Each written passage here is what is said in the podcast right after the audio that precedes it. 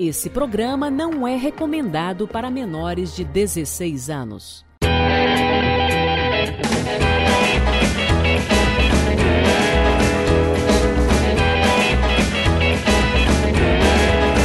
Alô, você do Spotify, tudo bem? Como é que você tá nesta segunda-feira, chegando nesta semana? Esse é o 12 episódio desta saga da primeira temporada de segunda categoria. Tudo bem, Capovila?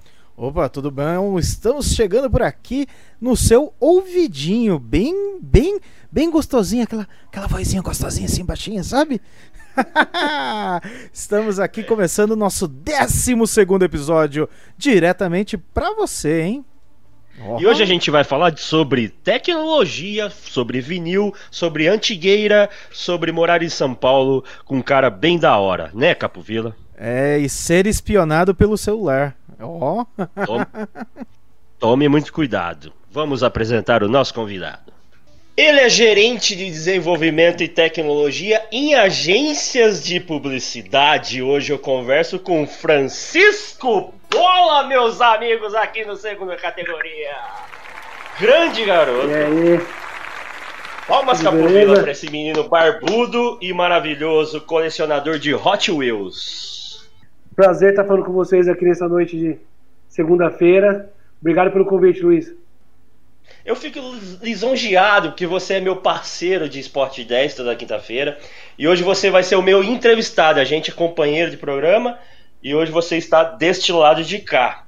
Qual que é a sensação de ser um entrevistado? Você que é, entrevista é, é. faz um monte de pergunta pra turma, né? É, senti um pouco na pele como que é estar do lado de cá, né? Parece que é fácil, parece que tudo vai ser bacanão, mas dá um nervosinho, né? Mas vamos embora que. Você tá, vontade... tá, friozinho na barriga? Tá friozinho na barriga? Eu só vou fazer umas é que o friozinho, o friozinho na minha barriga é uma tempestade, que a barriga é grande, cara. É gelado demais. Ô, velho. Então, mas. Fala aí. Quantos, quantos Hot Wheels você tem hoje? Você tem uma coleção exíbia de Hot Wheels. Cara, eu acho que eu tenho duzentos e poucos Hot Wheels. Eu não consegui pôr todos na parede ainda, que eu tô mexendo nesse, nesse espaço meu aqui né? Coloquei ali os instrumentos na parede também e tal. Foi um, um presente que eu ganhei de, de aniversário da minha esposa. Foi reformar esse quarto aqui, ela me deu a vitrola. Então a gente tá, tá mexendo. Os cachorros também estão aqui junto com a gente. É... Então a gente está montando aos poucos, porque só desse final de semana que rola pra gente mexer. E aí tem coleção de boné, coleção de Hot Wheels, coleção de capacete e a minha coleção de vinil também. Caramba, você é, um, você é um colecionador nato, né, velho? Ô, é, o Hot Wheels, você tem, as, você tem as pistinhas? Você tem as pistinhas que faz aqueles looping também? Não Puta, tenho, era pequeno, porque eu comecei... Aquela, é, quando, quando eu era criança, podia ser que existisse, mas devia ser muito caro, velho. Porque, que nem a gente tava conversando nos bastidores aí, eu sou um cara mais antigo, né? Eu sou de 78. Então, com certeza devia ter as pistinhas, mas devia ser uma fortuna. Eu tenho só carrinho mesmo. É, eu consegui guardar um ferrorama da, de, da época Puta, de criança. Você tem o ferrorama, velho? Tenho, guardei o um trenzinho. ferrorama também, bola. Mas é, a gente era, a gente era caça humilde, né? Eu tenho 300, é. que era só um círculo e mais uma voltinha, assim. O meu não tinha pontinha. Ah, tinha vizinho, o meu tem. Tinha um vizinho que tinha pontinha. Tem a Tinha a pontinha. O meu é de Playboy, tem a pontinha. Mano, era é. uma delícia montar aquilo lá. Aí você botava os postinhos, assim, aí tinha a estação. É.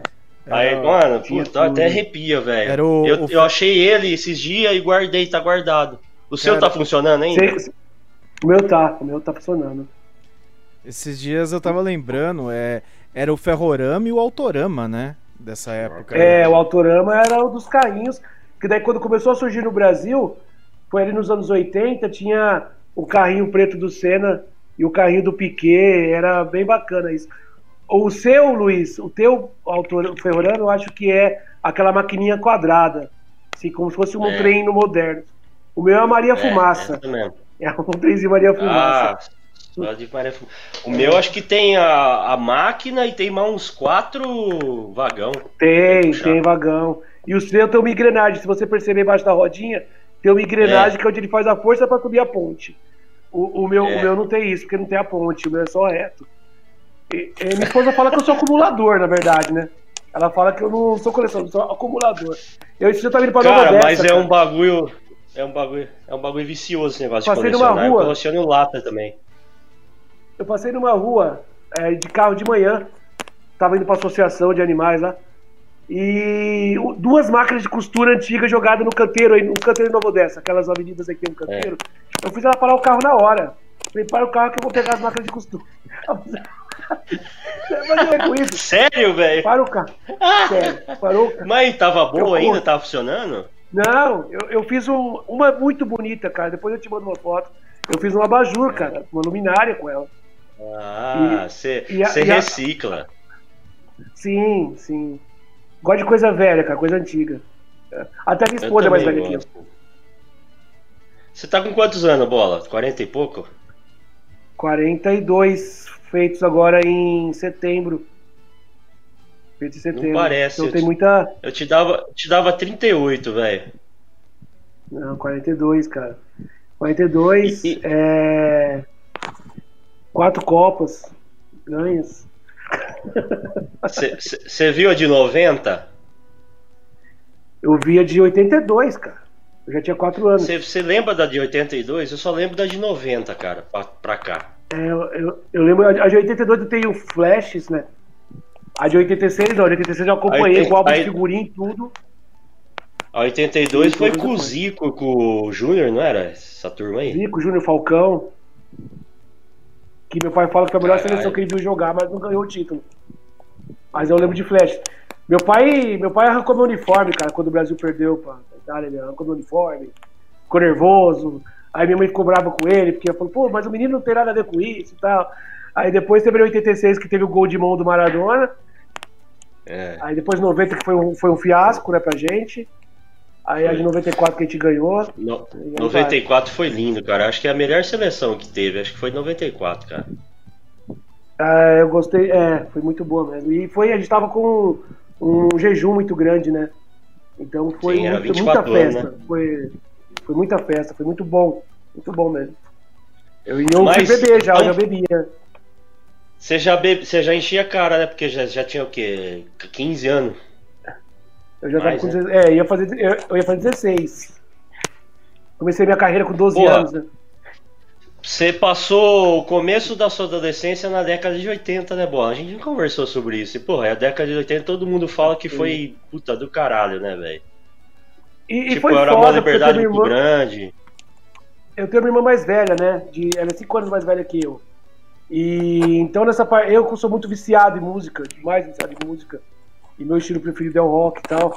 é, eu tive o prazer de ficar escutando as músicas que ela escutava já. E meu pai também gostava, gosta muito de rock. E tanto é que os vídeos que eu vou mostrar pra você aqui, que eu roubei dele, os Beatles, umas coisas que eu roubei do meu pai, porque ele gosta muito. Então, os anos 80 foram. E assim, mesmo eu que peguei o, o, eh, o começo da ado- adolescência, mas mesmo a gente na rua como moleque era diferente, né, cara? Pô, você ficava Sim. na rua até meia-noite, 11 horas, brincando, cara, assim, na, Brincando Na tranquilão, né, velho? tranquilaço, assim, sem, sem nenhuma neura dos pais, assim. Daí, a única diferença é que eh, o nosso respeito era diferente também, né? O pai chegava lá e falava, Fabiano, pra dentro, eu já parava tudo e É. entrava, porque senão o bicho pegava. Mas é. Baixava a ficava cabeça pra e rua, cara.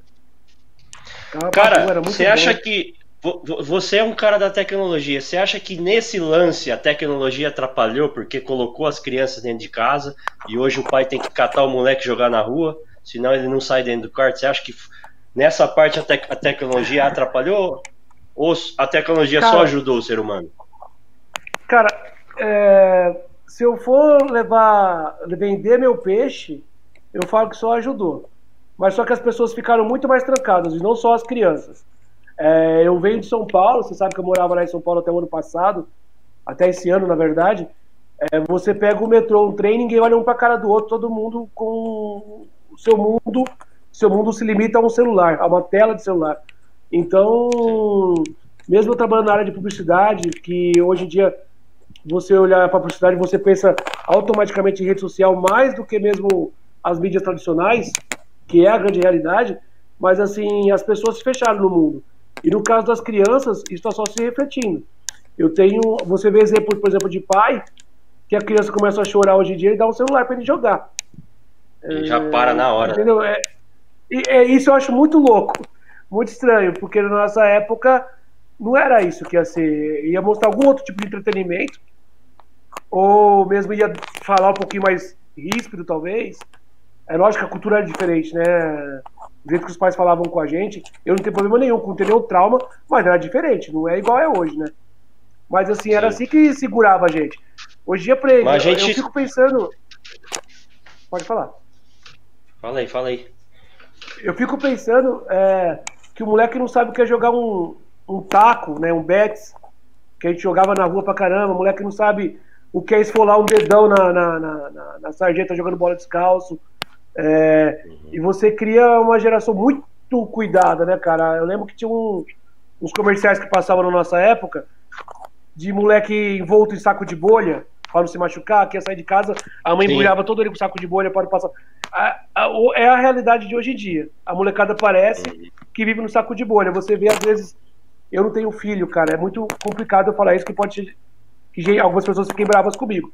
Mas às vezes você tá num lugar que tem bastante gente com criança, ah, não pode pisar ali porque a grama tá molhada e não sei o quê. Não, mas ele tá no sol quente vai pular na piscina. Cara, eu morei em Fortaleza dos 4 ou 6 anos de idade. E eu tranquelo demais, cara. Assim, eu sou muito branco. Eu não lembro dos meus pais passarem protetor solar em nenhuma vez. Sabe? Assim. Uhum. É, e nem por isso eu morri. Corria de bicicleta. Eu tenho asma. Eu sempre tive asma. Andava pra rua de bicicleta. Se tinha uma tiazinha limpando o quintal com a mangueira, você ia lá para jogar água na sua nuca e tomar um pouco de água de mangueira. Sabe? Mangueira, verdade. Pô, ninguém morreu, cara, cara assim, por causa disso. É. Outra coisa também, bola, naquela época, na sua época também, ninguém falava em depressão, né, velho? Era muito difícil alguém falar, pô, tô com depressão, tô mal. Cara. Puta, não... Às vezes tinha, mas era bem mais. Meu, hoje todo mundo tá depressivo, velho. Maioria esse é o mal pessoas... do, é, do. É, é, esse é um grande problema, Luiz. Eu tenho assim. Eu, quando eu tava morando sozinho em São Paulo, cara, é, esses últimos alguns meses que eu tava morando em São Paulo, você realmente fica depressivo, cara, porque você trabalha pra cacete, você sai do escritório maior tarde, chega em casa e, e meio que se fecha. Eu não tinha. É... Mas São Paulo tudo é muito longe, cara. Você não fala pro seu amigo, eu vou tomar uma breja hoje o cara vai. não é assim, tão simples. Tem que marcar então, tal, né? É. Então você ficava muito tempo sozinho, cara. Sozinho mesmo, sozinho. Esposa americana eu lá. É... Essa modernidade, cara, e essa busca por um não sei o que, que a gente procura tanto material, faz as pessoas entrarem nessa neura, cara. A minha, a, a, um dos pontos de eu ter voltado para Americana é, foi justamente esse. Eu falei assim, o que, que eu tô fazendo aqui em São Paulo, cara?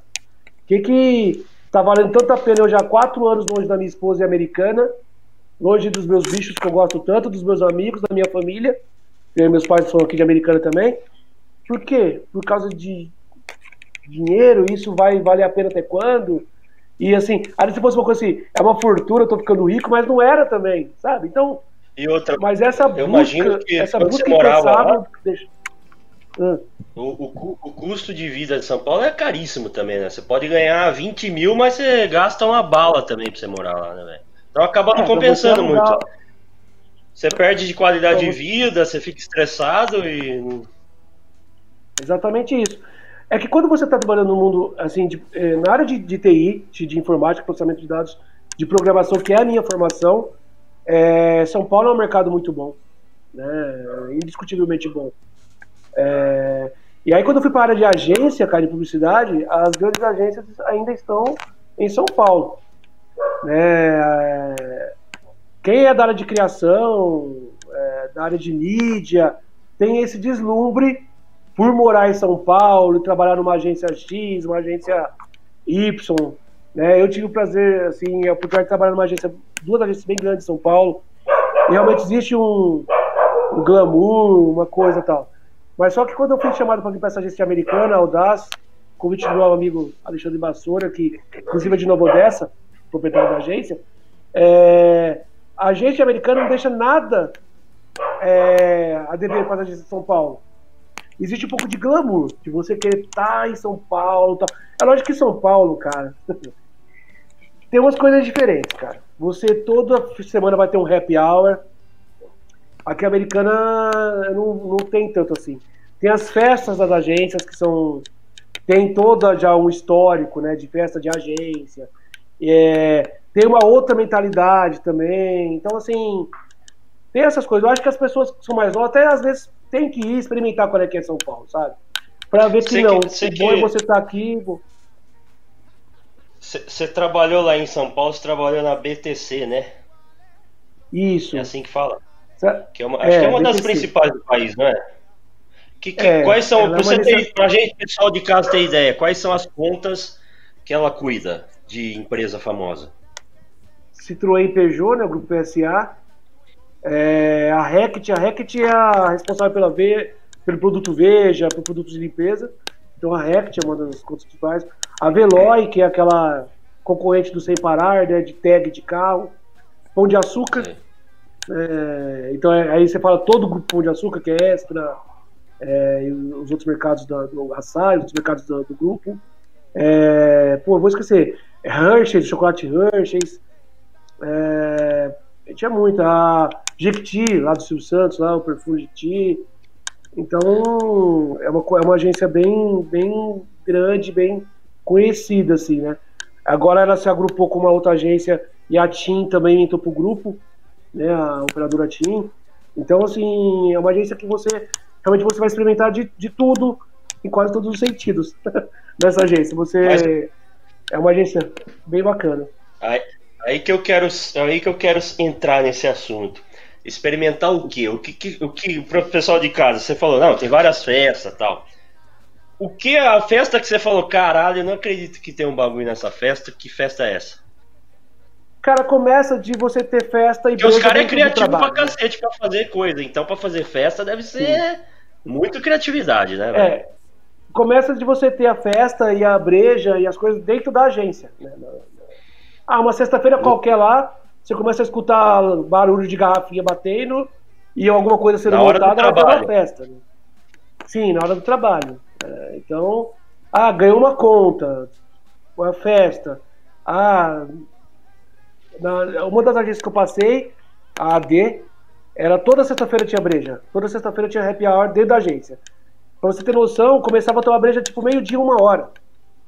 Eu tinha que falar, galera, não, mano. Vamos começar a tomar cerveja às quatro da tarde, velho. Porque, pô, a cerveja é meio-dia, eu, não eu não tinha o expediente da tarde, cara. Eu perdi o expediente da tarde. A molecada começava Mas aí que você criava uns bagulho da hora, velho. Porque aí você já tava meio alcoolizado, Então, você. Mas daí também tem outros recursos pro criativo, né? Hum.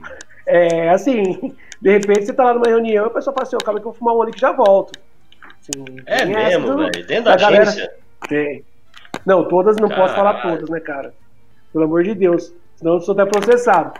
Mas a galera tem um- um- uma cabeça muito louca, cara. Assim, tipo, é, de às vezes assim, tá trampando e dá uma sumida, cara. E volta. Você percebe que as mentes dele aflorou um pouco, né, cara? Expandiu. Tá. Expandiu. Expandiu, expandiu a mente. Mas tem isso, mas também assim. É, é que o mundo de agência, cara, criou-se uma cultura do, do workaholic. É, trabalha muito, cara. De virar à noite, essas paradas, sabe? Tipo, teve um projeto que eu cheguei na agência na segunda-feira de manhã e fui embora na quarta-feira à noite. Caralho, dormiu, você dormiu na gente. Eu não dormi. Eu, eu fazia, eu pagava uma academia que era perto do trabalho, que eu não fazia, só pagava.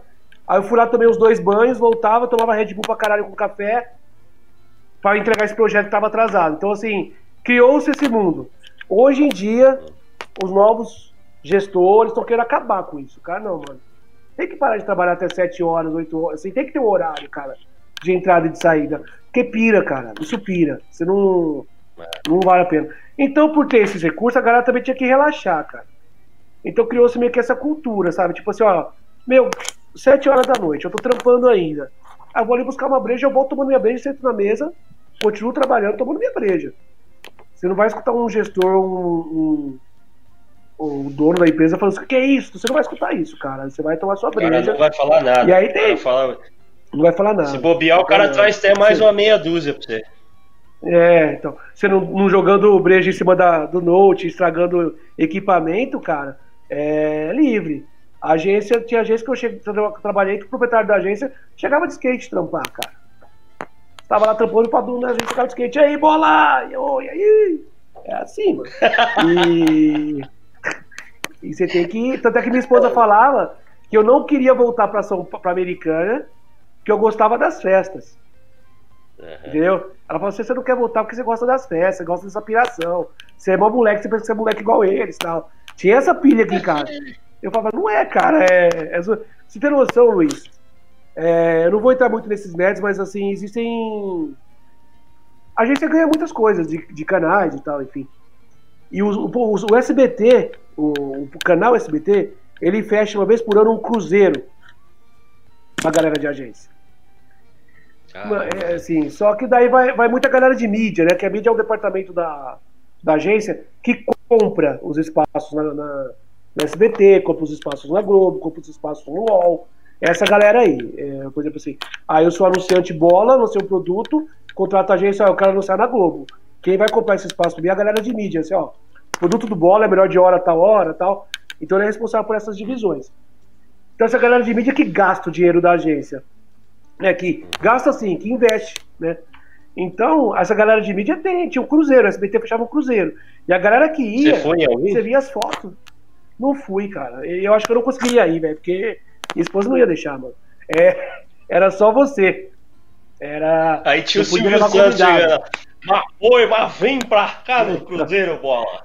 não, não podia levar convidado, cara. Então, é, é, as, as festas de final de ano de agência já eram complicadas pra eu, pra eu conseguir dar um Pelé aí, cara. Falar, Silu, meu, eu trabalhei o ano inteiro, tem que ir nas festas, cara. Mas é. É porque assim, cara, é festa, né, cara? Festa tem bebida. Festa tem de tudo, cara. Assim, então você tem que ficar. É o que eu falo, a gente tá casado, a gente tá junto há 20 anos, né? É, casado há 15. Então é um pouco de. Tem que ter confiança, cara, porque. Tem que ter É, bastante mas confiança. assim. É, mas você vai tranquilo, você vai, você curte pra caralho. E eu sou desse jeito, né, cara? Assim, porque por ser da área de TI, de tecnologia, a maioria das outras pessoas de tecnologia não são que nem eu de ficar falando, são mais é, aquela estereótipo, meio quieto, meio nerd, meio de ficar dele. Eu conheci a agência toda, cara. Eu falava com a agência toda. Eu ia pedir brinde, pô, você vai viajar pra, pra, pra tal lugar pela agência, traz um boné pra mim. Meu, vocês ganharam um monte de chocolate, aí dá um chocolate pra gente. Que eles ganham mesmo, É, sabe? Na época de Páscoa, na época de final de ano. Então eu, eu, eu falava com todo mundo. E minha esposa fala, pô, esse que é o mal. Você fala com todo mundo, seu Lazarento. Porque você é mais extrovertido e tal. Mas é meu jeito, né, cara? Mas foi uma coisa pela qual eu precisava passar. Assim, abriu minha cabeça pra caramba. Eu trabalhava de terno e gravata, cara. E aí fui Olha trabalhar em só. agência que o pessoal vai de bermuda e camiseta. Foi, tiozão, foi já tava com 2003, 2003 que você teve primeiro contato com esse negócio de segundo 2000 de agência? Não, acho que não foi. Acho que a agência não, mas acho que a agência foi em 2013. 2013. 2013 foi eu também vez em agência. É. Como é que você É. foi parar nesse, eu- nesse meio de agência, bola? Você trabalhava eu de terno e gravata, e de repente. É, eu tinha uma empresa de desenvolvimento. Eu abri uma empresa, eu quando voltei de São Paulo, eu já trabalhava em São Paulo em outras empresas. Aí voltei para Americana, abri uma empresa minha de, Você de viu- programação. Você viu nossa sala? Você viu nossa sala falando em agência? Você viu essa sala aqui, ó? Olha que sala, velho. É, Liga o tipo ar-condicionado aí, esse- Liga o ar aí, Capovilo. Liga o ar. Boa. O ar tem o ar tem cheiro de mortadela, mano. O ar tem cheiro de mortadela. É o que o orçamento co- deixou fazer, pô. A gente tá com uma verba O baixa. orçamento é de segunda aqui, o orçamento é de segunda aqui, bola. O programa é de segunda categoria, é tudo de segunda aqui, velho. Então, Luiz, eu, eu Nem água pra beber direito não tem, olha. A garrafa some, velho, ó. Eu abri uma empresa de desenvolvimento aqui americana, fiquei um tempo com ela aberta, é, só que aí, depois dos dois anos e meio que eu estava com a empresa aberta, ela começou a querer cair. Uhum. Hum, Foi uma experiência ótima também, assim, não me arrependo de ter tido esse passo na minha vida, de ter uma empresa. Você empreenderia É. de novo no, no Brasil? Sim. Eu, eu, eu sou assim, eu sou o punk nacionalista, cara, sabe? Não sei se isso existe. Eu acredito muito no, no, no Brasil, sabe, cara? Assim, é, os empresários têm força de vontade, cara. Ah, os empreendedores têm força de vontade. Falta um pouco de vontade de cima, sim. É, você sabe disso. É, É aquilo que eu falo, tem cara. Se o cara conseguir empreender no Brasil, ele consegue empreender em qualquer lugar do, do, do planeta, velho. Porque acho que o lugar Aí mais difícil pra você no montar uma empresa é, é aqui, velho. Aqui tem- o cara joga tudo contra você. Você quer gerar emprego, você quer construir um negócio, o governo vai lá e joga tudo contra você, velho. Se você conseguir Mas é- vencer mas- isso, acho que você consegue em qualquer lugar do planeta. Mas, cara, eu acho. A gente tá passando por um momento meio nebuloso, politicamente falando. Mas, assim. Eu acho que essa pandemia vai fazer a galera cair um pouco na real, que o Brasil depende dos- das empresas, sabe? As empresas se viraram nos 30, cara. Eu não sou mais patrão, tá, gente? Tô falando isso porque eu senti. Eu, por estar num, num cargo de, de gestão agora, você acompanha alguns números, algumas coisas de perto. E al- algumas empresas se viraram no 30, cara, para manter ah, o time, é, para não fechar as portas. Você pensa bem, cara, que são seis, sete meses você com a empresa fechada, sem faturar, cara. E, então, não existe reserva que você tenha feito para segurar essas pontas, cara. Então, é, eu acho que talvez agora os políticos consigam entender que. Porque o, capi- o capitalismo, cara, ele é, uma- é muito simples, é uma roda, né, cara? Então, você, se você tá rendido ao capitalismo, que né, você trabalha tudo, você tem que trabalhar. Se você trabalha, você está gerando renda. Se você está gerando renda, alguém está trabalhando para te, te manter. E assim vai. É isso que eu acredito. Ah, apesar de, de, se alguém estiver assistindo aí me xingar depois, eu achar o capitalismo um puta de um negócio selvagem, mas essa é a verdade. E eu trabalho no mercado que é um dos mais Capitalistas. fodas né, que tem, que é, que é a publicidade, né, cara? Eu faço coisa para que as pessoas comprem. Então, é, mas é isso, é uma roda gigante, cara. Não, não tem muito segredo. Só que no Brasil, cara, você paga muita carga tributária, você vai contratar uma pessoa, aquela pessoa custa 80, 90% a mais do que o salário dela. Então, se você quiser andar na linha, a gente brinca, eu tava falando com um amigo meu empresário ontem. Eu falei, bola, parece que no Brasil eles querem que a gente ande errado. tá? Eles querem que a gente não pague uma parada, eles querem que a gente faça assim, oh, se eu for por estado eu não pago teu imposto. Parece que eles querem esses desvios. Mas não me arrependo de ter aberto a empresa, não. Ela ficou bem legal durante um ano e meio, dois. Só que o que acontece? Por esses problemas também eu não conseguia contratar muito. Então eu tinha que fazer o financeiro, eu tinha que visitar cliente e eu tinha que programar, que era um produto que eu vendia. Aí chegou uma hora que não tava mais dando conta, cara. As coisas não estavam mais fechando as contas. E alguns clientes foram parando de investir, que foi na época da, da bolha de imóveis. Eu tinha muito cliente que era construtora. Aí eu falei assim, não vou, não vou juntar dívida. Eu não quero acumular dívida com a empresa. Porque eu já tinha tido experiências com familiares, que isso é ruim. Né? Você ficar tentando mais um mês, tentando mais um mês, tentando mais um mês, aí não dá. Aí eu peguei e me recoloquei no mercado, cara. Falei com um amigo meu, falei, "Ô, eu tô procurando emprego é um camarada meu de São Paulo, que é onde eu tenho os maiores contatos na área de desenvolvimento. Eu fiquei muito tempo lá. Falei, bola, tem um camarada meu que tá com um trampo aí, vou te apresentar. Aí era agência, que eu nunca tinha entrado na minha vida, não conhecia, fazia a mínima ideia de como era. Trabalhar de publicidade, não sabia nem o que eu ia fazer, né, em publicidade.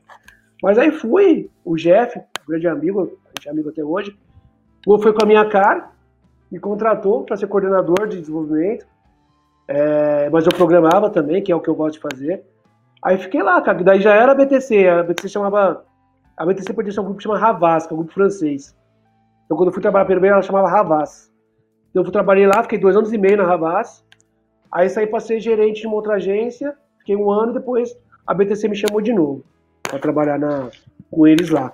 Então, assim, e é mudar tudo, cara, mudar seus paradigmas, é, é você conviver com pessoas é, de almas diferentes, você, sabe, ter essa parada do, da diversidade muito aflorada em agência. É, você já é falou coisa- pra mim uma vez. Você não vê mais É. se é homem, mulher, você vê almas, né? Não. Eu costumo. Essa frase é muito forte. Eu ouvi isso um dia. Eu te falei a verdade. É você se apaixonar por almas, cara. E você tem que meio que. Almas. Mas não é fácil, cara. Eu sou um ca- eu, fui, eu entrei na agência com 37 anos, 36 anos. Você tem um monte de tapa-olho, cara, né? Você tem um monte de, de conceito seu, assim, um monte de coisa pra você quebrar.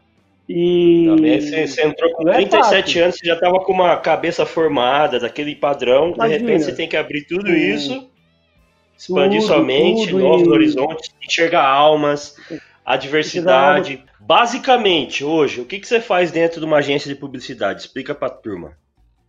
É, hoje, cara, hoje eu tô como gerente, né? Então, assim, eu tenho um time de programadores. O que, que o programador faz na agência? Ele, é, todos os sites que vocês veem no ar tem uma programação por trás. É, aqueles e-mails que vocês recebem de empresas tem programação por trás. Então, a gente é responsável por, assim, eu brinco que a gente é o pedreiro, né? Porque tem a galera do criativo lá que, assim, eu não tenho, Luiz, de verdade, criatividade sabe, bolar um comercial e que essa cor vai ser bem louca tal. Eu não tenho isso, né, comigo. Então o criativo faz isso, ele faz é bem o que ele dá as ideias. A gente sempre faz reuniões juntas, porque às vezes eles viajam demais também. E é o que eu falo sempre, na área de programação, de informática, tudo dá pra fazer, cara. Só que você tem que ter dinheiro e tempo. E às vezes o cliente não quer te dar nenhum dos dois. Então você tem que dar uma cortada em algumas coisas que o pessoal pensa. Mas aí eu sou responsável por isso. Então eu tenho um time de, de- de programadores que eu coordeno as entregas, coordeno, eu valido tudo que eles fazem para sair com uma qualidade mais assertiva. É, eu faço essa reunião junto com o pessoal do criativo. Eu faço quando tem fechamos uma conta nova, ganhamos um cliente novo. Vamos fazer um site. Eu que passo quantas horas nesse projeto a gente vai gastar e qual o valor que vai custar no desenvolvimento, que cada um passa a sua área. Né? O criativo fala quanto vai custar, eu falo quanto vai custar. E agora em agência, cara, tá entrando numa área muito louca e muito. Que na verdade tá entrando agora porque o pessoal quis, né? Mas é, é a parte de dados, né? Porque quando a gente faz uma peça, uma campanha, é, qualquer site que você está acessando, a gente estava até falando isso, a gente tem muita informação tua, né, Luiz?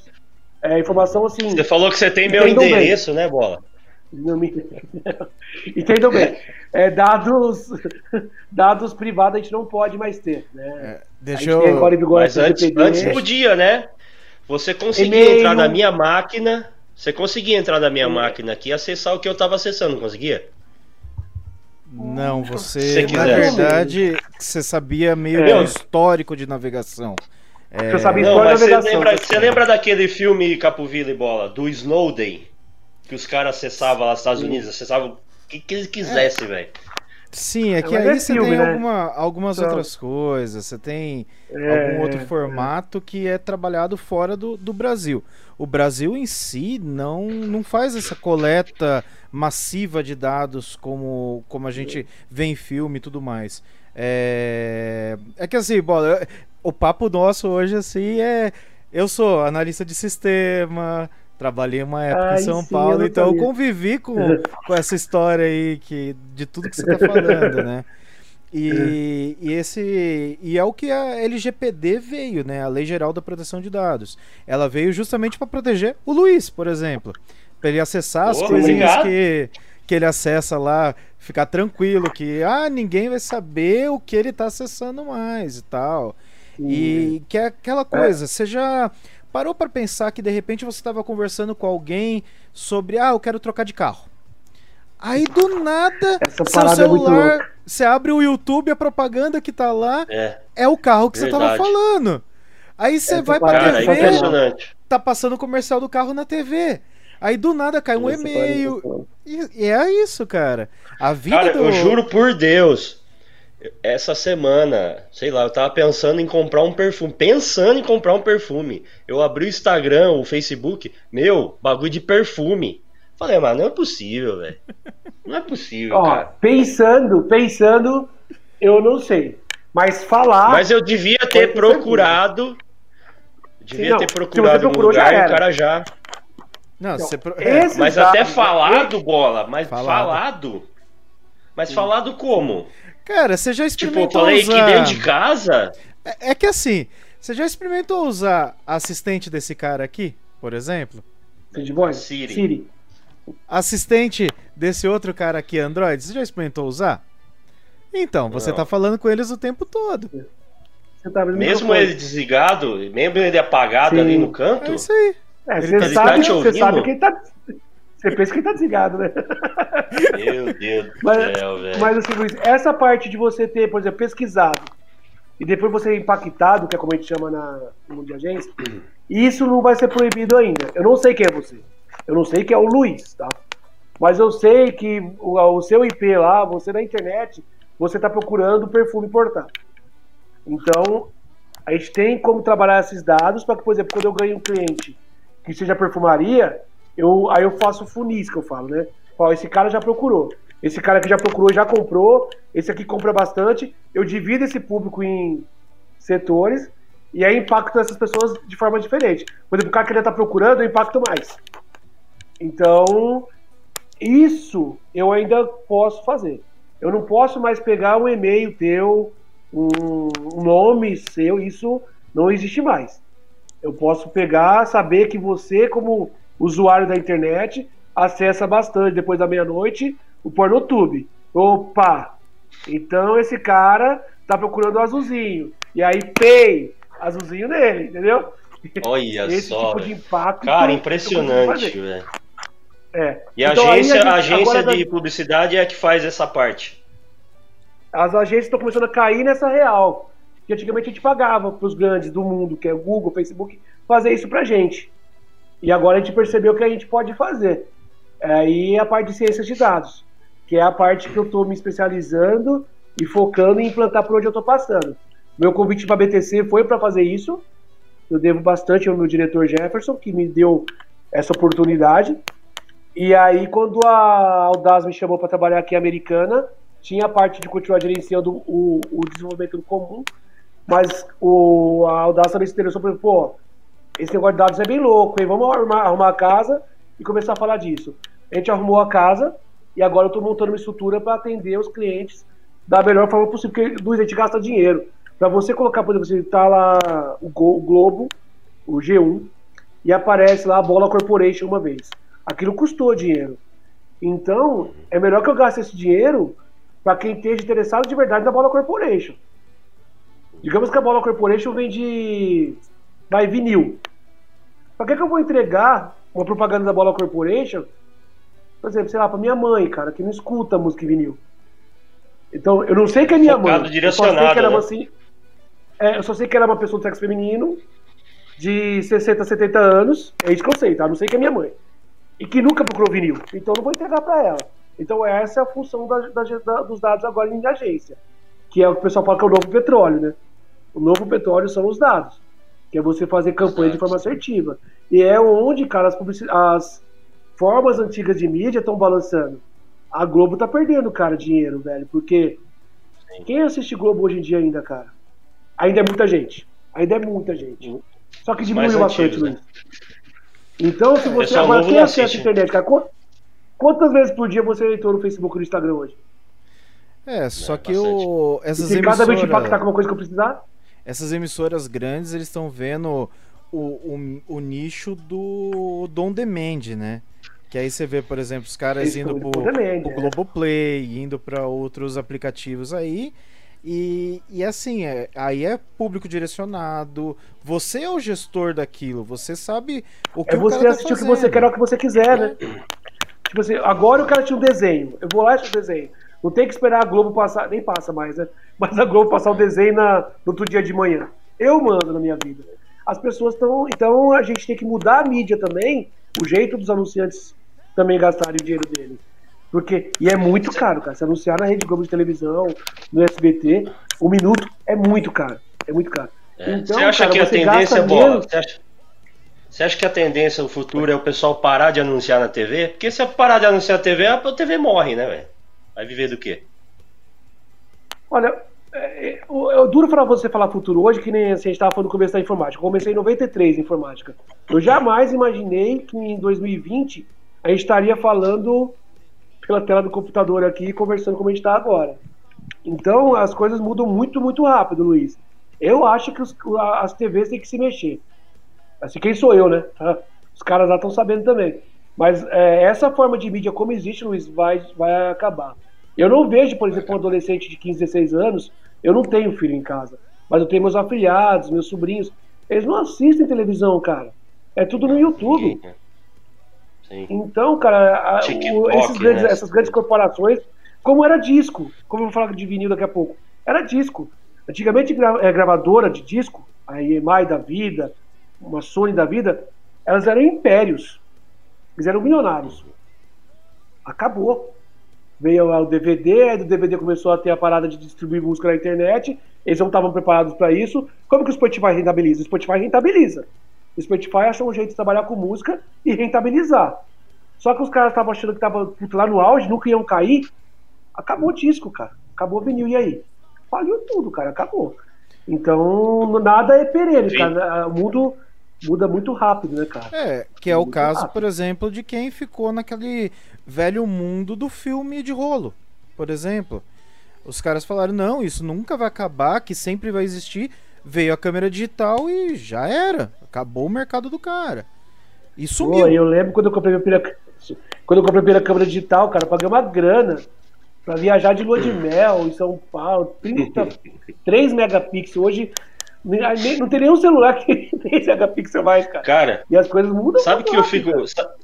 Sabe que eu fico pensando? Que para onde que a gente vai evoluir agora? Porque eu não sei, cara. Para onde que a gente vai evoluir? Até tinha o tinha fita, foi pro CD, depois pro vinil, agora tudo digital. Fica pensando, para onde que a gente vai agora? O que que não tem mais, acho, para onde evoluir mais essa, o por exemplo, essa acabar, parte de música. Vai acabar evoluindo o formato das mídias. É isso que vai evoluir. É o jeito que você escuta, é o jeito que você procura. Mas não que, que vai ter o que evoluir, porque assim, a gente chegou no ponto de um cartãozinho de memória lá pequenininho, você põe no som do carro, você tem uma coletânea gigantesca, Olha. você tinha que andar Olha. com uma disqueteira lá com 15 CDs, vai. Nossa, que pira. É, é então assim, e isso ainda que o carro evoluiu, era cartucheira, da cartucheira foi para fita cassete e veio é. vindo. É, a fita hoje cassete. Hoje é o Bluetooth, você... né? É, hoje é o Bluetooth que tá tudo no celular. Que no fim das contas vai estar tá no Spotify, vai estar tá no YouTube Música, enfim, qualquer plataforma digital. Mas a gente percebe isso, que a evolução são das pessoas. Hoje é, é muito mais quem quer ouvir música, o cara vai para um Spotify, vai para Se o cara quer ouvir conversa, ele sintoniza o AM, sintoniza o FM. O AM, que daqui a pouco também não vai mais existir, vai ser tudo FM. Então, é. É, é, é, o que a gente sempre fala. É, eu converso muito com meu pai sobre isso que a gente falou. Hoje você vai pro rádio quando você não quer se sentir sozinho no carro. Então se sintoniza é lá, vê o, o bate-papo, igual que a gente tá fazendo aqui, tá batendo papo. As pessoas é. procuram, às vezes, uma conversa diferente para falar, pô, legal o jeito que os caras estão pensando, sabe? E... A, a inclusive, esse bate-papo vai estar no Spotify no nosso podcast, ok? Você pode ouvir aí no seu carro, beleza? A, a, Bola, as formas de consumo fala aí, Bola, fala aí. mudaram muito. As formas de consumo no geral mudaram muito, né? E com essa pandemia mudou mais ainda, né? É, você vê que você pedir coisa de casa e tudo é um demente, cara, hoje em dia. Tudo é um demente. Aperta um botão, e aí a gente volta né? naquele papo que a gente, e a gente volta naquele papo que eu falei, Luiz. E isso cada vez fecha mais as pessoas dentro das suas próprias casas sem as pessoas saírem, sem as pessoas. Eu sou do contato, tá? Eu quero tomar uma cerveja com você pessoalmente. Eu, eh, esse negócio do, do é, só virtual. Ah, vamos marcar um bate-papo virtual e tomar uma cerveja Nossa. virtual. Na pandemia eu fiz. Na pandemia eu fiz com alguns amigos que bateu a saudade. Mas eu falava, mano, quando acabar a pandemia a gente vai ter que tomar cerveja ao vivo e tal. Mas aí fica tudo on demand, cada vez mais pessoas dentro de casa, cada vez a gente mais consumindo mais, porque se você está em casa, você consome mais também. E aí esse capitalismo que eu falo, que daí por isso que eu conheci o punk e ferrou minha vida. Viu, ô Bola, e no caso assim, pra agência foi bom ou foi ruim esse fato de estar tá todo mundo em casa? A visão sua, assim, disso. Cara, é, assim, alguns, alguns nichos de mercado é, se movimentou muito, né? Supermercados mesmo, né? Supermercado foi uma rede, um nicho de mercado que teve que voltar a investir em mídia, teve que. É, eu falo pra minha esposa, o que eu gastei em mercado esses meses, cara, nunca gastei, acho que em toda a minha vida. Porque a gente comia muito fora, a gente tomava cerveja na, em bar. E quando começou toda a pandemia, eu por ser asmático, ser do grupo de risco, né? Que no começo eles falaram que era grupo de risco, a gente não saía de casa para nada, cara, só que a gente continuava tomando nossa cerveja. Então a gente começou a consumir muita coisa de mercado. Então o mercado teve que investir também. Porque mercado tem um monte. Então, para alguns nichos foram muito bons, cara. E agora, com a retomada, nesses últimos três, quatro meses, as empresas estão vendo que tem que começar a reaparecer. Então, tá voltando a reanimar o mercado de agência. Só que durante a pandemia foi problemático, cara, porque todo mundo cortou investimento.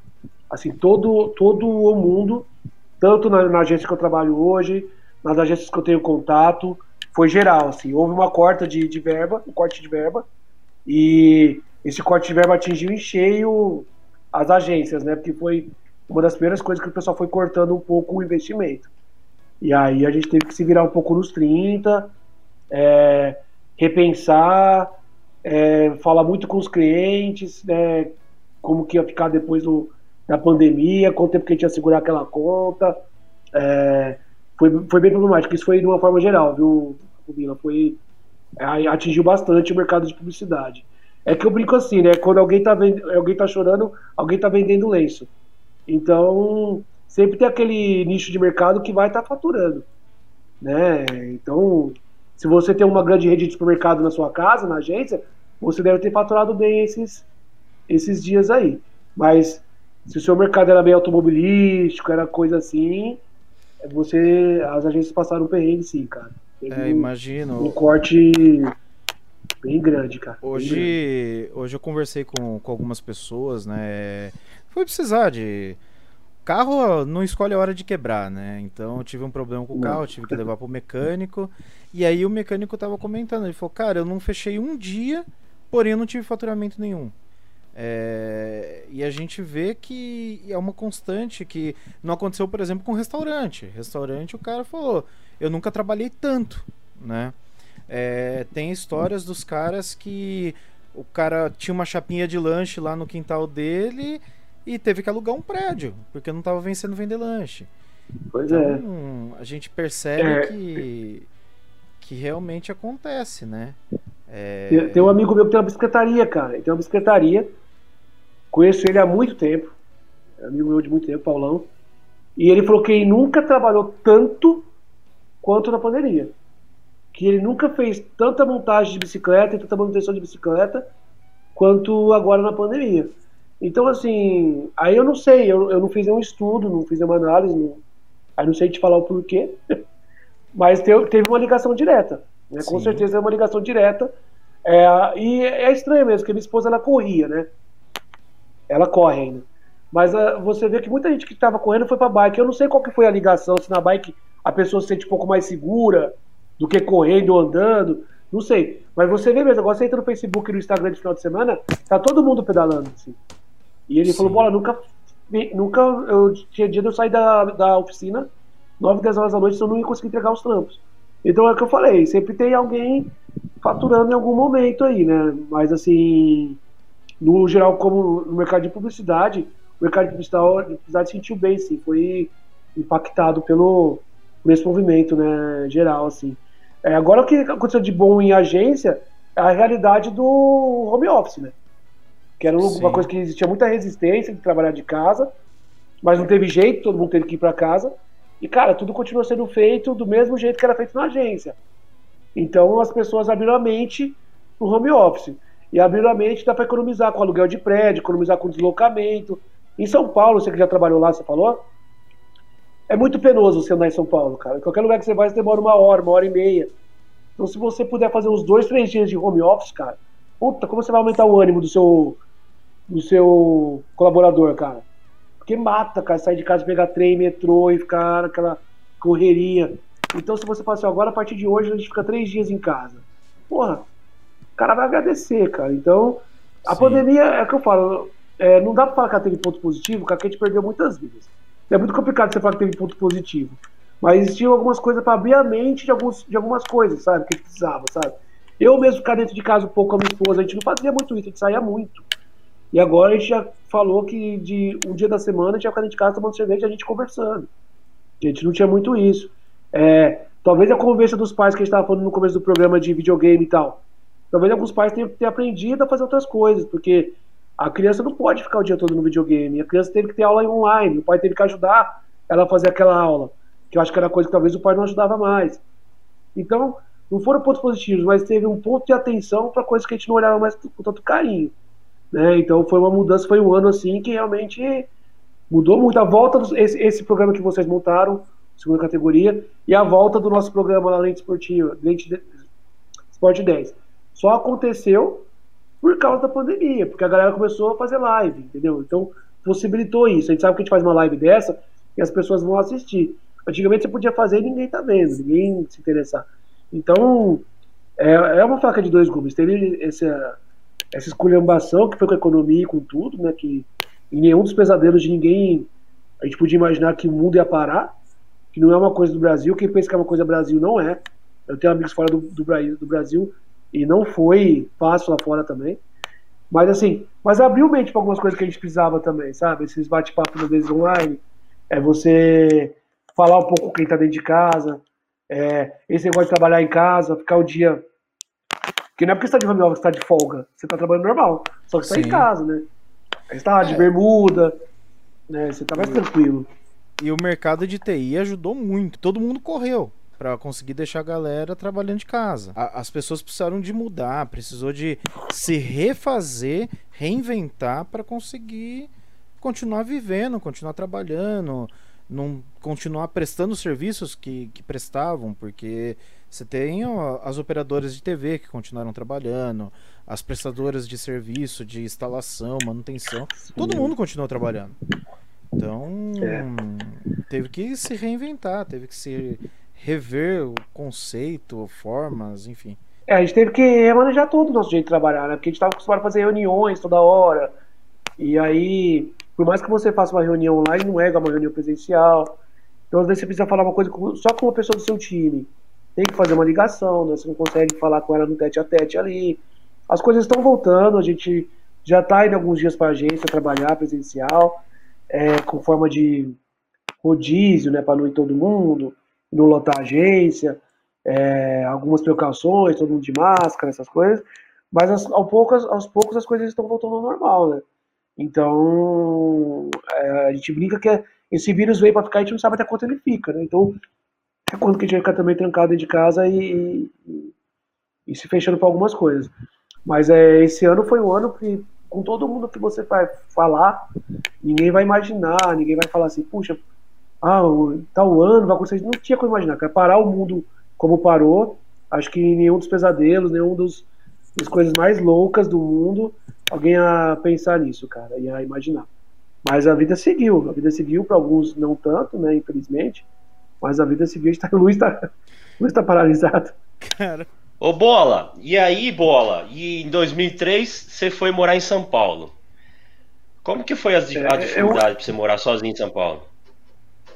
Eu mudei para São Paulo em, em 2001, Sol, solteiro ainda, já namorando a minha esposa, mas solteiro ainda. É, aí a gente casou, ela foi para lá, ficou um tempo morando comigo, mas não se acostumou, daí a gente voltou pro interior. Aí em 2003 eu voltei para São Paulo. Aí eu fui morar no começo da casa de uma tia, cara, lá em São Paulo, justamente por causa daquele ponto que você falou. Você vai para São Paulo, é, custo é alto, né? Aí fiquei um tempo na casa da minha tia, mas era longe demais, cara, do meu trabalho e tudo. Eu aluguei os espaços para mim. Aí, mano. Aí fui morar em República de Estudante, cara, perto da USP. mano, Só farra todo dia. Já com, 30, já com 38, 39 anos, cara. República Mista. Só molecada. Homem e mulher, tudo no mesmo espaço. É... Tô entortando mulher, tentando aceitar, tô entortando mais. É... Festa todo dia, cara. Festa todo dia, bebida pra cacete, cara. Às vezes.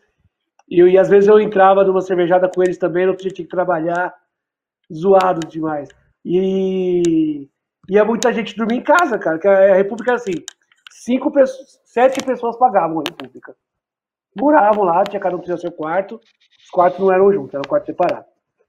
Só que tinha dia que dormia 15 pessoas em casa, 12, 13. Hum. Tinha dia que eu ia, dar, ia no banheiro de madrugada e ficar pulando a galera dormindo na sala. Gente que eu nem sabia quem era, cara. Aí eu falei, porra, velho, tá foda. Aí um dia eu chamei a galera pra conversar, falei, mano, das baladas eu não ligo. Porra, até às vezes participo e tal. Mas eu gosto de ficar tanta gente pra dormir em casa é foda, velho, porque, porra, ninguém nem sabe quem é. Os caras iam pra balada conhecia a pessoa e levava pra casa. Mano. Eu falei, mano, foda, tal, tal, tal. Aí, beleza, estamos no consenso. Parou um tempo, ficou umas duas semanas de boa. Aí voltou. Aí eu vi, não, mano, a treta sou eu, né, cara? Eu que tô em outra pegada. Eu fui pra outra república. Essa era mais quieta, um pouquinho mais sossegada. Aí já era até legalzinho, meu banheiro tinha. Meu, meu quarto tinha banheiro. Mas era república. Aí evoluiu. Só que, meu, lá sumia coisa pra caraca da cozinha, mano. Você comprava as coisas pra comer, colocava nome, colocava tudo, ia procurar, o pessoal chegava na larica, mano, comia suas coisas. Aí eu falei, caraca, mano. Daí um amigo meu ofereceu uma casinha pra eu morar. É, uma edícula, na casa dele, uma edícula, que daí era sala, quarto e cozinha mesmo, uma casinha toda mobiliada já para eu morar lá. Aí acho que foi em um bairro bom lá, né, em São Paulo, o Brooklyn. Acho que foi a melhor fase, assim, que daí, quando rolava o final de semana, minha esposa ia pra lá, às vezes. Como a gente não tem filho, a gente ia pros barzinhos lá e tal.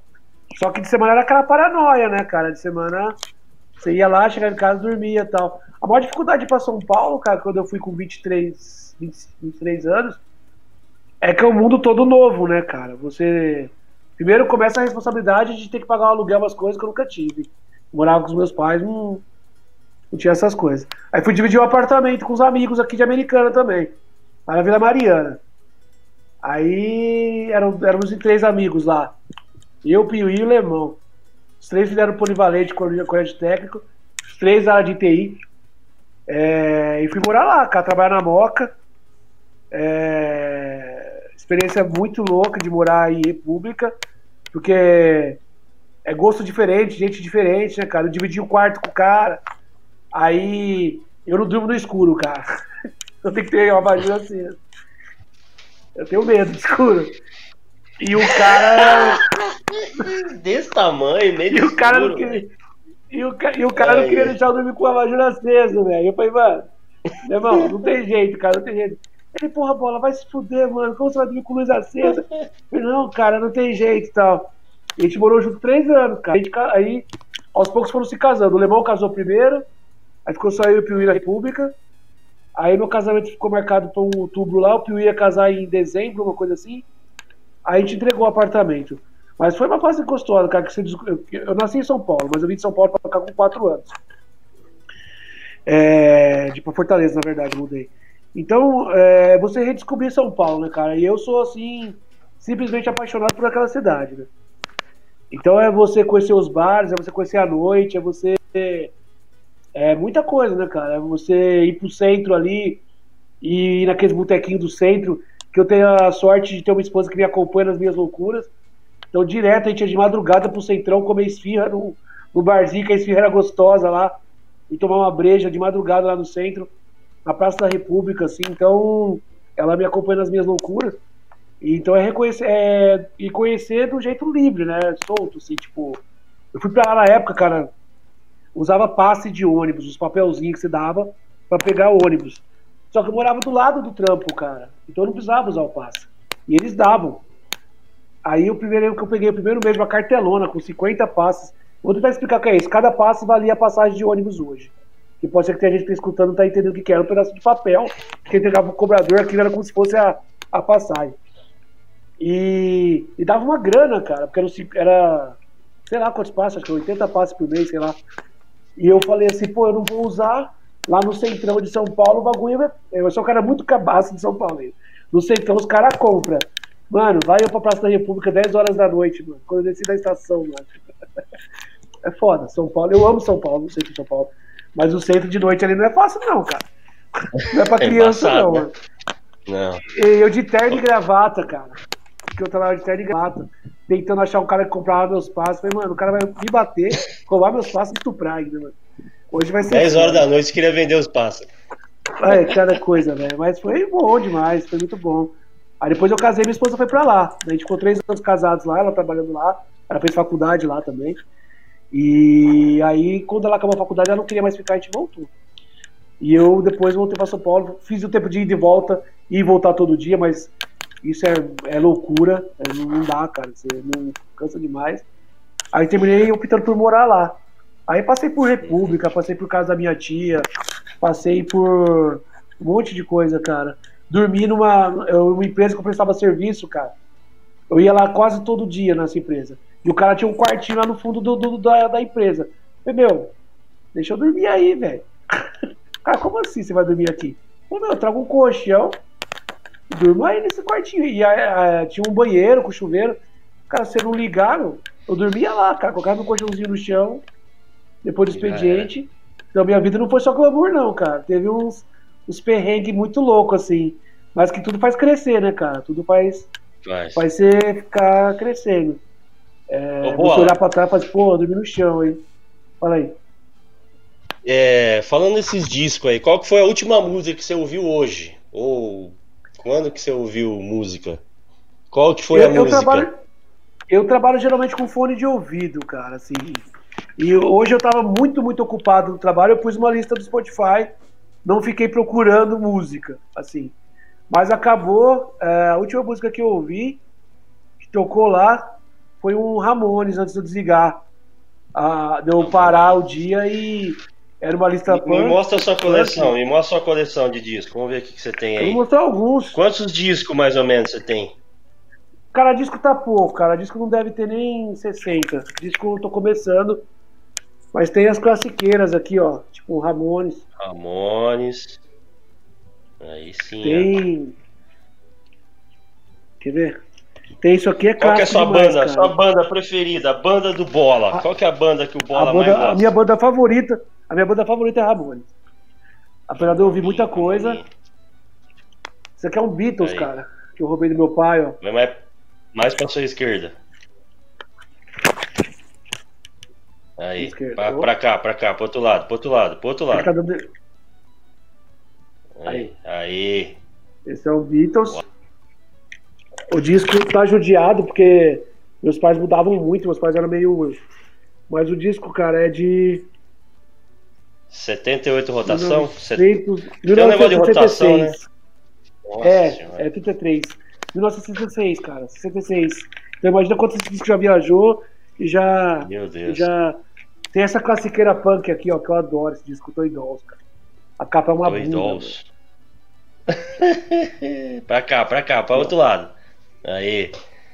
Aí. É uma banda inglesa de punk rock. Doidons. Show de bola. Isso que é uma classiqueira total. E aí. Só que vinil, cara, é uma coisa assim. Vinil você não escuta num churrasco, né, cara? Vinil você tem que estar dentro de casa, casa camaradas, né? sossegado. Né? É porque uhum. estraga, né, cara? Então você tem que ter Sim. um pouco mais de cuidado. Isso aqui é um Queen, ó, que eu achei num sebo também. Putz. Garimpei, é um Fred Mercury, um Queen também em inglês. Aí tem muita coisa, cara. Tem uns discos que eu roubei é, nacional que eu roubei do meu pai. Meu pai estudava muito Zé Ramalho. Zé eu tenho uma é relíquia de Zé Ramalho aqui de 77. É, a, a, a, uma coisa mais legal que aconteceu na minha vida foi em 97, 98, quando eu abri minha mente para sons que não eram só punk. Eu descobri que aí tinha Velvet Underground, tinha, tinha outras vertentes. Ramalho, outras coisas. Que eu, eu até 18, 19 anos, assim, era só punk rock. Só ouvia punk. Só punk. aí depois, Sex quando Pistol. eu descobri outras coisas, Sex Pistols é bom pra caramba, apesar das bobagens que o vocalista tá falando agora ultimamente, mas é, ele quer mídia, né? Ele quer holofote dele, ele sempre foi assim. Mas é, a, Rato de Porão é uma coisa que eu escuto bastante, assim, apesar de. Mas é o, é o tipo de som que daí eu vou ouvir sozinho. É, não vai chegar uma galera que cai no churrasco e eu vou pro Rato de Porão, cara. É, sabe? A galera vem aqui em casa, tipo assim, a Carla vem aqui em casa, o pessoal vem aqui em casa. A gente põe, as, vou lá no Spotify 10 e põe o pagode. Eu já tô numa, numa, fase da minha vida, cara, que eu não vou cantar, porque eu não conheço. Mas vocês escutem o que vocês quiserem, mano. Tipo, Deixa eu aumentar um o volume aqui, então. Uma TV. E, uma TV zona valvulada aí, ó. Aí. Ô, Bola, eu queria agradecer você pelo esse papo maravilhoso. A gente bateu um papo de tecnologia, de disco, de morar em São Paulo. A gente viajou, foi da hora. Obrigado, Bola. Gostou, Capovila? Cadê Capovila? Eu, eu, eu tô escondido, eu tô, eu tô, tô tá tava olhando. Bola. Cadê eu? Eu queria agradecer muito você. Fala aí, cara. Fala aí, Capovila. Voltei, voltei. Ah, apareci. Cara, é, realmente é, a gente tava trocou umas ideias aqui bem interessantes e eu tava ficando meio nostálgico aqui a hora que vocês estavam falando do vinil, porque cara, se é uma coisa que eu acho muito legal é o vinil. Tanto é que se você procurar na internet, você vê o microscópio lendo a agulha do disco num vinil. Eu tava até Sim, procurando a imagem agora pra, pra colocar. É, é muito legal. E. É, teve esse dia veio um, chu- teve, te- teve um churrasco aqui em casa, cara, e a filhinha do meu amigo, o dia que eu ganhei a vitrola no meu aniversário, ela não sabia o que era. Ela simplesmente não sabia o que era disco. E aí a gente escutou um pedaço da música, daí eu virei. Ela pirou. Como assim tem que virar pra continuar escutando e tal? Eu falei, cara, que muito louco, né? É muito louco isso. E, e são Ele só tá expressões. acostumado a apertar um botão ali no Spotify, já era, né? Não sabe nem o que Pois é o é, virão disso. pois é. E, e algumas expressões que vieram do disco, né? Por exemplo, já tá na agulha, veio do disco. Virar esse disco. Vira, vira esse esse disco, disco. É, a gente Vira precisa esse ouvir disco. mais as coisas do lado B. Lado B. É, São, são expressões. que são da- geralmente os melhores. É. Os lados B sempre são os melhores dos discos. E tem aqueles Então, assim, disquinhos aí- de uma o- faixa compacto? só, né? O compacto de uma faixa. Tem os compactos. Eu tenho também os compactos daí. Esses são todos roubados do meu pai. Todos, todos, todos. Que... Aí tem muita coisa que é meio estranha, assim, que era da época dele. Que ele... Mas eu roubei tudo. Ele, ele falou que não ia ouvir mais. Eu trouxe tudo aqui pra casa. Cara, Aí é às vezes eu pego isso, vem uma galera aqui em casa. E o prazer de você virar o disco. Parece que é. Ô, bola, você é tonto. Não é, mano. É, é uma coisa diferente mesmo. O som, alguns discos são mais velhos. é, o chiado é maior. É. Mas beleza, beleza, tá tudo valendo, tá tudo, tudo ótimo. Tem um amigo meu de Novo Odessa, o James, que ele fez lives no- durante a pandemia com, tocando vinil, cara, James Guerreiro. Grande amigo meu. Só de vinil e só mais rock mesmo, assim, mas vamos até o Robertão. Então você aprende a escutar coisas que você não ouvia quando era moleque, né? Sim. Você tinha a cabeça meio fechada, assim, pra tudo, Tem- né? Você acha que eu dou gente razão. que, que Mas isso é uma que- coisa. Xodó. Tem gente que fala que o barulho mais gostoso de ouvir é o fim quando tá chegando perto do rótulo. É, do, que do vai do meio. É. É. É. Cara, E é... a minha esposa fez um, muito bom. Minha esposa fez uma surpresa dessa vitrola, eu tô mais feliz ainda. Muito bom. Capuvila, salva de palmas para Francisco Bola aqui no segunda categoria nesta segunda-feira. Obrigado, Bola. Obrigado, velho. Show de bola, hein? Show de bola. Show do bola. Show de eu, show de eu. Show de eu. Obrigado pelo Obrigado, convite Bola. aí. Valeu mesmo. E Ó, deixa junto. o recado, porque você tá lá no Esporte 10 toda quinta-feira. Quem quiser acompanhar, como é que faz? Toda quinta-feira no Facebook, no canal Esporte 10 Oficial. Acompanhe a gente lá. Toda semana um tema diferente. Esportes que não tem espaço na mídia, que a gente procura há muito tempo dar esse espaço. E só vai uma galera muito foda que ama esporte. Toda, todo o programa me emociona um pouco com as histórias que estão lá. É muito foda. Luiz apresenta lá comigo. Capovila conhece também, porque Capovila também era voluntário na época da NET. Então, é um programa foda mesmo. A gente gosta, faz por prazer, porque a gente curte. Curtam lá. Também tem nossa página no Instagram, arroba Esporte 10 Oficial. Curte lá. Meu Instagram é Bolobom. Quem quiser entrar lá também e ver umas coisas, ver eu postando o disco, ver eu postando besteira, segue lá também. E tamo junto. É isso aí, cara. É nóis. Muito bem. Palmas então, Capuvila, mais uma vez para Francisco Valeu. Bola nesta segunda-feira. Valeu, meu querido. Um abraço. Valeu. Obrigado por esse papo maravilhoso. Valeu, tamo junto, sempre. Falou. Aê, bolinha. Muito bem, este foi o final do 12 episódio. Falamos sobre vinil, falamos sobre tecnologia. Tome cuidado com seu celular em casa aqui, ele tem ouvidos, né, Capuvila? É, as paredes podem não ter ouvidos, mas o celular. Tem muito. Obrigado, curta os nossos outros episódios, tem um monte, vai lá, volte na nossa página e ouça todos e todos. Tchau, tudo de bom, até semana que vem. Tchau, Capuvila. Tchau, até semana que vem.